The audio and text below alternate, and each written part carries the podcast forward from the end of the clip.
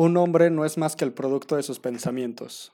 En lo que piensa es en lo que se convierte. Gandhi.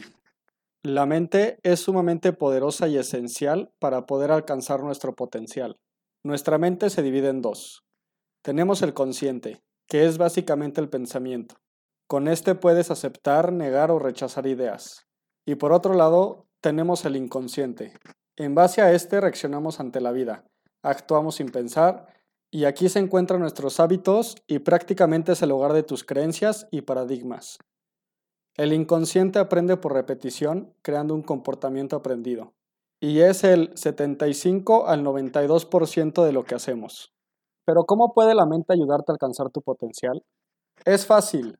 Al saber cómo funciona la mente, podremos cambiar nuestros resultados.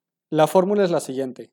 Con el consciente, tú escoges tus pensamientos, Tú decides qué pensar, bueno o malo, y en base a esos pensamientos positivos o negativos, tu inconsciente crea sentimientos los cuales nos llevan a tomar acciones y comportamientos de alguna manera y finalmente nos llevan a un resultado. Esto quiere decir que al mejorar la calidad de nuestros pensamientos nos ayudará a alcanzar nuestro potencial. Si lo pensamos, muchos estamos en un círculo sin fin porque pensamos a nuestros resultados y no en base a nuestro potencial.